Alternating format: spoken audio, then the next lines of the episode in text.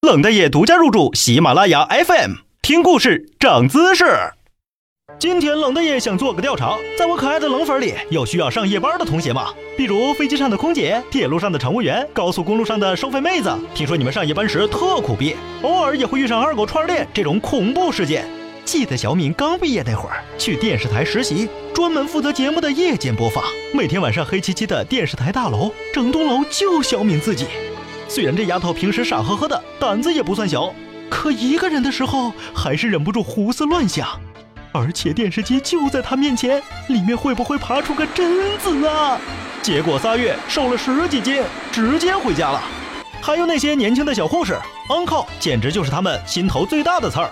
在医院里上夜班，不仅会让人疲惫不堪，还有好些一代一代传下来的小忌讳，比如值夜班时千万不要拿着镜子到处照。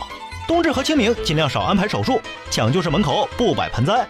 虽然大家也知道这些基本都是扯淡，可我们通常还是会选择宁可信其有的态度，入乡随俗的从了。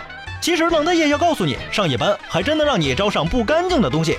因为经常上夜班的人，生物钟会被破坏，这不仅能让人变得萎靡，自身免疫力跟着下降，而且特别容易焦虑，变得爱乱发脾气。紧接着，心脏病、肾病、糖尿病、神经衰弱什么的，就通通找上门，简直比每天抽二十根烟还危险。尤其是长期上夜班的女性，暴露在灯光下的时间久了，体内制造褪黑素的能力就会减弱，雌激素也是分泌的乱七八糟，患上乳癌的几率净增一点五倍。